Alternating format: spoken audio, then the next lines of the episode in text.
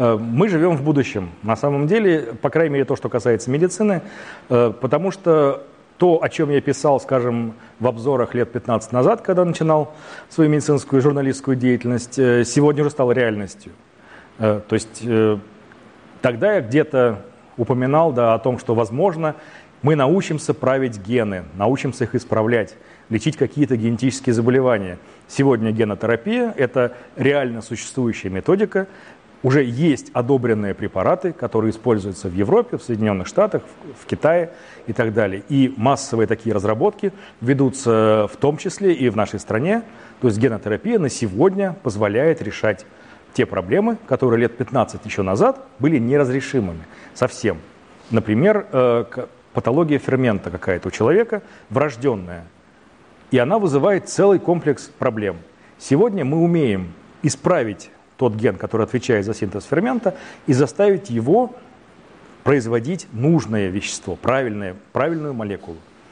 Это позволяет человеку избавиться целиком от вот этого тяжелого состояния. Да, сейчас это стоит очень больших денег, э, скажем, тот же генотерапевтический препарат, одобренный в Европе, курс его лечения стоит миллион двести тысяч евро. Это много, да, действительно много, если добрать отдельного человека. А в том случае, если это, эта нагрузка в том числе ложится на государство, например, э, то здесь ему даже выгодно. Потому что если того же пациента он, государство вынуждено обеспечивать лекарствами постоянно на протяжении всей его жизни, если посчитать, сколько придется потратить, то миллион двести получаются не такими уж и большими деньгами. К тому же, э, как всегда бывает, Технология только появилась, поэтому она дорогая. По мере того, как будут появляться новые препараты, по мере того, как их станет больше, э, соответственно, технология будет удешевляться и становиться более доступной для остальных людей.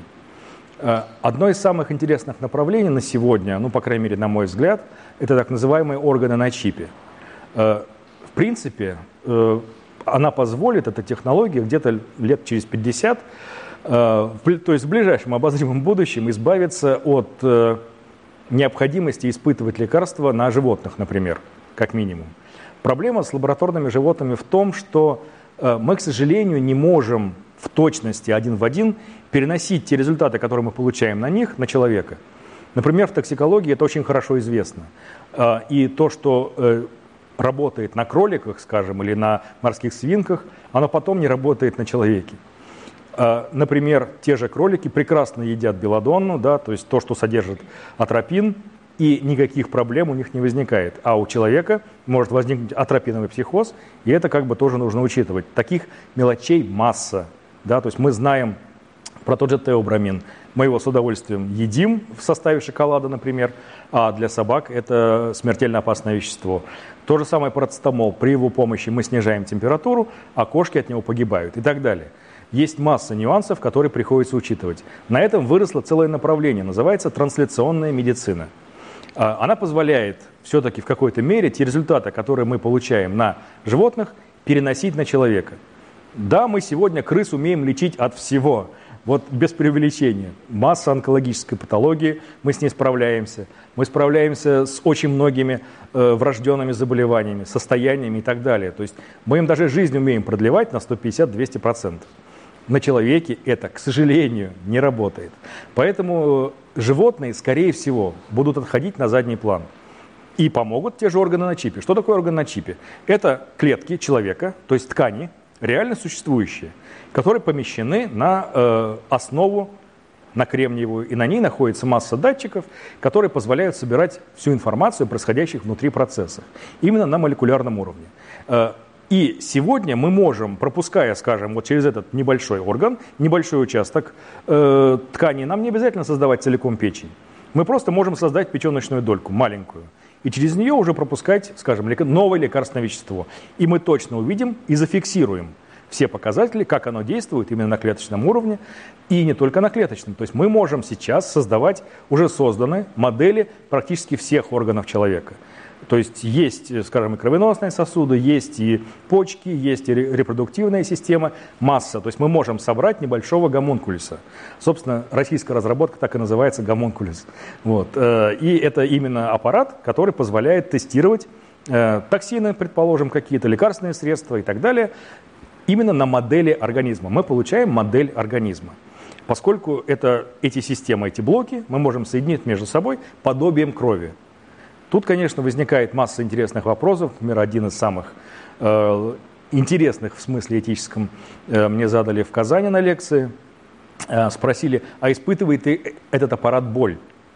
Потому что на самом деле, если мы подумаем, что такое боль, да, то есть у нас э, локально возникло некое повреждение или воспаление, после этого у нас выделились медиаторы, эти медиаторы дошли до головного мозга, и мы восприняли как боль.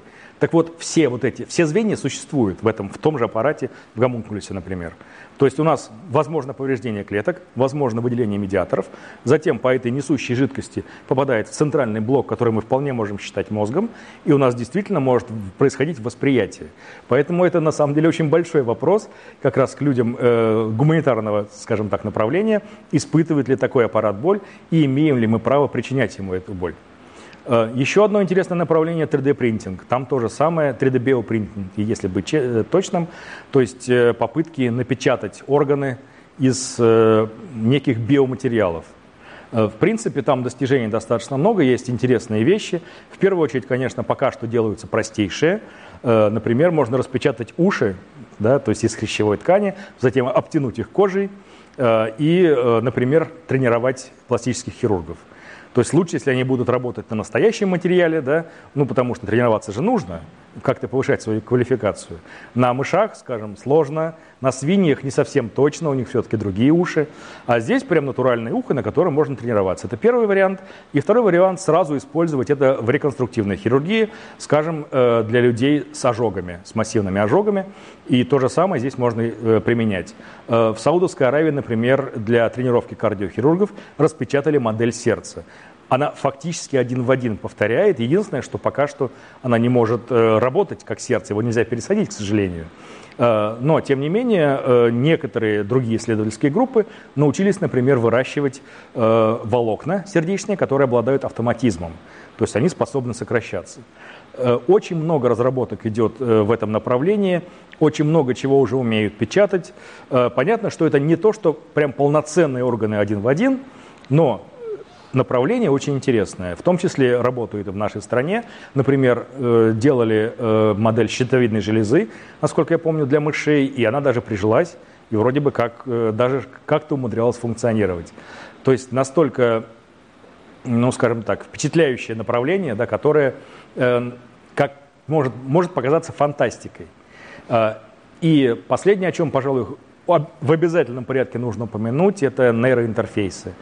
Это вообще звучит и выглядит еще не менее фантастично, потому что люди силой мысли могут управлять, например, протезами, самыми разнообразными своими. Э, проблема парализованных людей вот именно в этом направлении может быть решена именно через нейроинтерфейсы. Есть множество разработок, э, в том числе зарубежных, в том числе наших отечественных. Э, например, буквально недавно была показана э, инвалидная коляска, которая управляется силой мысли. Человек просто сидит в шапочке для снятия ЭЭГ, и э, там же находится передатчик Wi-Fi. Он может силой мысли направлять коляску вперед-назад, вправо-влево. То есть, не двигая руками, ногами, может управлять этим устройством, соответственно, мобильность его повышается существенно. И таких интерфейсов очень много. Можно управлять руками, можно, предположим, обходить повреждения в спинном мозге и так далее. То есть э, это совершенно иное, принципиально иное направление реабилитации, э, которое дает те возможности, которых не было еще лет ну, 20 хотя бы назад. И из всего этого сказанного можно уже понять, да, что будущее, оно не только на пороге, оно уже зашло в наш дом, село на кухне и пьет чай с плюшками.